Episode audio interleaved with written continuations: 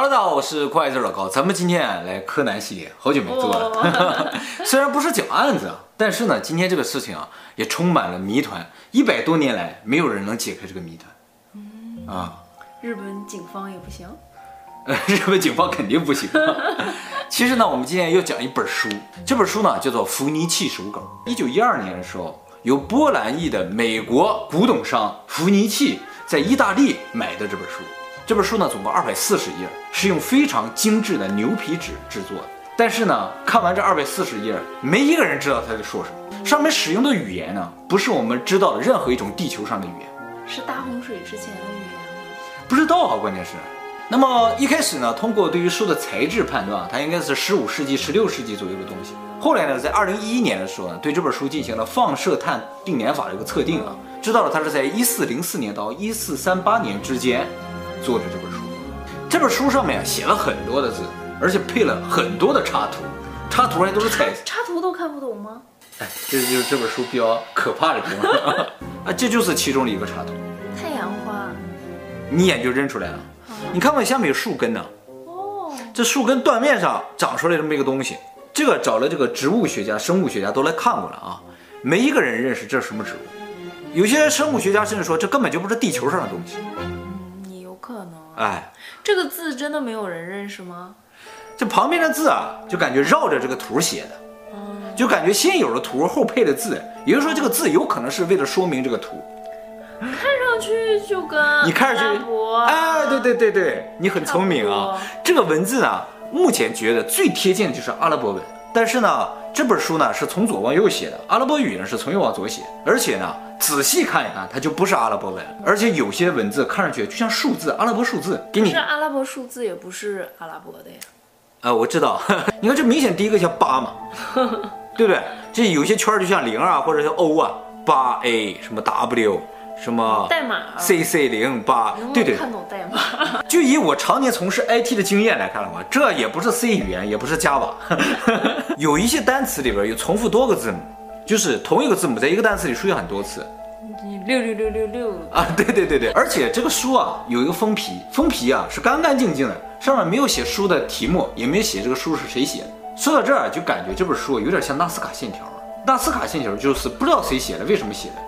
这本书也是一样，但是和纳斯卡线条不一样的是，纳斯卡线条不知道怎么写的，这本书知道怎么写的，是用鹅毛笔蘸着墨水写鹅毛啊，很有画面感。那这本书啊，自从被发现以来，就吸引了无数的密码学家、语言学家、文学家，各种学家都来研究它上面写的是什么。一百年过去了，到现在没人知道这本书上写的是什么。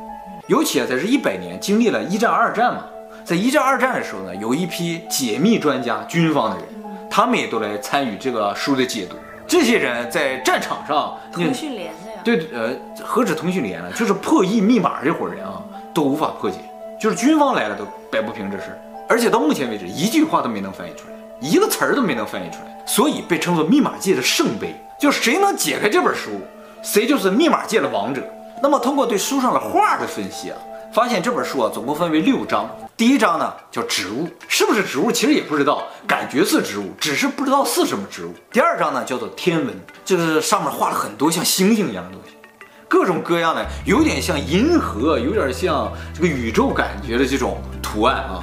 但是你仔细看呢，就很很诡异，越看越诡异。第三章呢叫做生物，这章终于出现了人们能看懂的东西，就是画了很多的女人，像有一个浴盆一样，里面坐了很多的女人，然后盆上面有个管子，管子伸出去了，好像又连接了个生物什么样的。这个盆里面还有绿色的液体。液体，哎，这是被克隆出来的吗？哦，有点像，长得都差不多啊。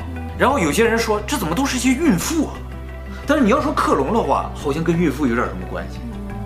这次目前为止唯一能看懂的图插图啊，你说看懂了，反正你也没看懂。第四章呢叫宇宙啊，跟刚才的天文还不一样。这宇宙啊就画了很多的星座一样，哎，这就不是银河了，反倒像星座啊，有些排列。第五章呢叫做药草。哦，它很全面啊！啊，对对对，有点像《本草纲目》一样啊。第六章呢叫做配方，全都是像咱们做菜的时候，这个放什么，这个放什么，放多少，放多少。但是放什么你不知道。它是那个造人的配方吗？造人的配方是什么概念？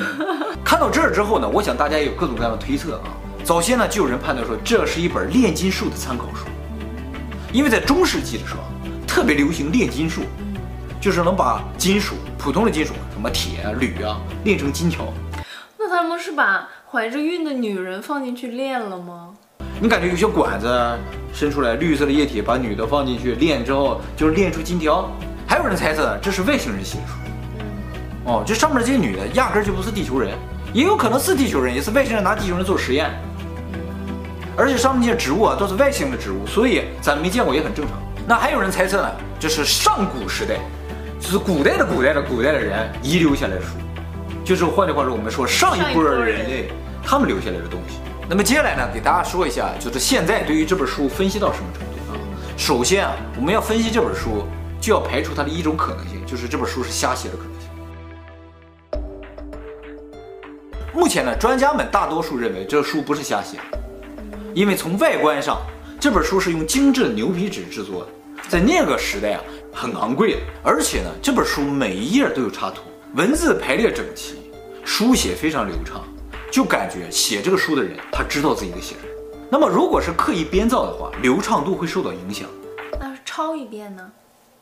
抄一遍，抄什么东西？就是还有一个手稿，这遍是新抄的，就会流畅很多。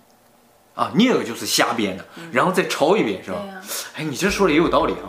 这只是表面上分析啊，我们下面再从机制上、原理上来分析。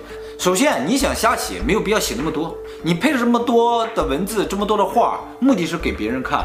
但是你就纯粹的瞎写，谁看？谁看得懂？没人看得懂的话，这二百四十页没有意义。所以从目的性来说的话，瞎写的目的不成立。那么这些年啊，语言学家借助计算机的辅助呢，对这个手稿上的所有字符呢进行了分类整理和这个频度的分析啊，发现它上面的词汇出现的频率呢符合齐夫定律。什么叫齐夫定律呢？就是我们以前做过那个八二法则。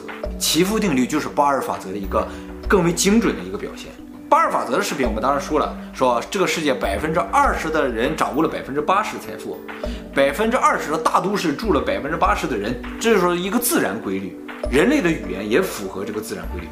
一篇文章，比如说一百个词，里边有百分之八十的部分出现了百分之二十高频率的单词，英语里边 a 呀、of 啊，那么这个手稿上的文字呢，它就符合祈福定律，说明它是一种自然语言，嗯，不是编造的，不是编造的，而且呢，词汇出现的频率还符合插图和章节，就比如说植物章节就会有某一些词频繁出现，生物章节就会有另一些词频繁出现，虽然它符合自然语言的规则，它有很多特点呢。又感觉不太符合，它里面很少出现由一到两个字母组成的单词，都很长，也没有超过十个字母的单词，这和大部分的就是由字母拼写的语言不一样。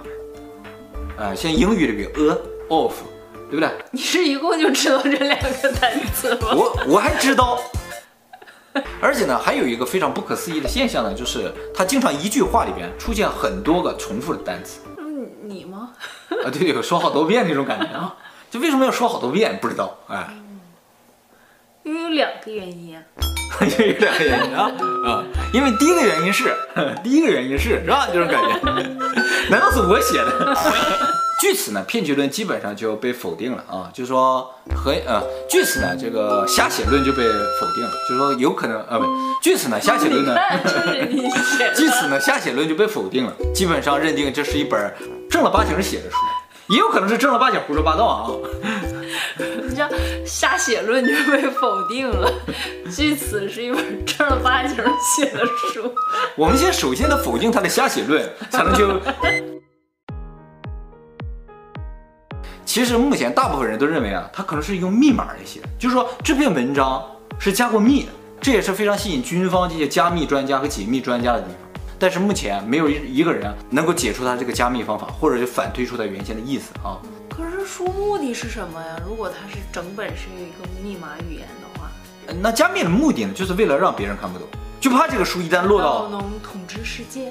呃，对，有可能。就比如说这本书写了人类的起源。真实的起源，其实这本书啊，对于解密的人来说是有一个很有利的条件，就是它有插画。按理来说，旁边的文字应该就是描述这个画上的东西的，所以你通过画多多少少能够猜到旁边的文字可能想要说什么。我刚才也说了嘛，那些画看不懂，但是有一个画能看懂，对不对？是有个女人，对不对？你没都给我看，也许我都能看懂。啊，你可能都能看懂，你一会儿再看啊。你现在这个解密了，我怎么往下讲呢？是不是啊？这个他们就把注目点放在那个女人身上。于是呢，他就不找女人的那些画旁边那些说明文，就说这里边一定有描写女性的这些词汇，然后呢，去和世界各个语言的长度差不多。啊，结构差不多的词汇呢进行对比啊，其中呢就有一个词，就是这个词，前面的部分你看不懂没关系，它里边写 C C，八四八四零，三维吗？哎，零是怎么回事？不，C C 八四八四是三维。哦，那不那不成了个桶啊？成桶就是要找这种成桶的女性 啊，然后他们就分析这个结构之后呢，在意大利语里边，雌性这个单词啊。写作 F E M M I N I N O，跟这个结构是完全一样。他马上就兴奋了，说这个八四八四零就是 I N I N O 啊，这样就能反推，把这些字母带回去。嗯，你们文章不就能看懂了吗？结果一带回就发现，更看不懂，完全看不懂啊！就是他们就是通过这种方法开始分析。他那个是 O H 吗？哦，C cup 八四八四哦，对这种感觉。哎，可是 C cup 胸围好像。也真的是八十四五左右吧？是吗？你这是一个全新的着眼点，目前没有人往这个方向分析啊。在密码这个部分呢，最牛的人都研究过了，也没研究出什么结果呢。于是人们就猜，这可能不是密码，它就是某一种独立的语言，人类语言，只是它失传。我们在那个皮拉汉人那个影片里讲的。皮拉汉语就是一种独立的语言，它不是一生出来就独立的，而是它在这个亚马逊流域啊，原先有很多跟它类似的语言，只是那些原住民啊都消失了，结果这个语言就和任何语言没有亲属关系，成为一个独立的语言。这个书上的语言呢，很有可能就是这种情况。而且这本书我今天给大家讲，大家才知道，那么很多人都不知道呢，说不定这个世界上有人能看得懂这种语言，是吧？你给那个皮拉汉人一看，皮拉汉人啊。那么后来人们又想，说这有没有可能是人类自己造出来的语言，就人造语言？什么叫人造语言？最明显的就是计算机语言啊啊，C 语言、Java 语言，这都是人造的啊。那这有可能是写书人自己创造的一种语言，嗯，你看不懂就很正常。但是啊，人造语言必然符合人的思路，你知道，只要符合人的思路的东西，就人造的东西，人都是能够解读的。它目前为止没有能够被人类解读。很有可能它就不是人造，可是那么多案还是没有被破呀，都是人犯的案呀，啊也有道理啊。后来我看了一些资料，就是有些语言专家评论说，为什么他无法解读这本书？原因就是啊，你要把它看作一种语言的话，它没有句子结构。那么再一个分析这个书的难度呢，就在于信息量太少。虽然二百四十页感觉不少，但是呢，就这二百四十页，你没有在这个世界上再找出第二本书上写的这种语言，那就值钱了。对，你要有。也许当初有很多，它全部都销毁了，为了这个能值钱。哦，比如说这个世界上就五个，对，我把剩下四个销毁了，那这个就值钱了，是吧？七龙珠，七个销毁六个 也 啥也不能干。后来呢，还有一些考古学家在一些其他文献里发现了一段记载啊。这个记载说，神圣古罗马帝国鲁道夫二世这个皇帝啊，他曾经花了六百个达克特买了一本书的复写本。他们猜啊，他里边提到这本书就是这本书。这个六百个达克特呢，相当于现在人民币几百万人民币。还可以哦，但是你想，国王要花钱去买的这个手本，它得多值钱？而且呢，这本书如果就是平常老百姓或者不知道作者的人写的话，皇帝是不会去买的，一定有强大的背书，就是说这本书已经知道是谁写的，而且内容是什么，知道的情况下，他才可能花重金去买它。那么这本书呢，现在大家在网上一搜的话，就能搜到相关的书页啊，大家就去看看，你看看你能不能解开这百年解不开的谜。那你快给我看看吧。好。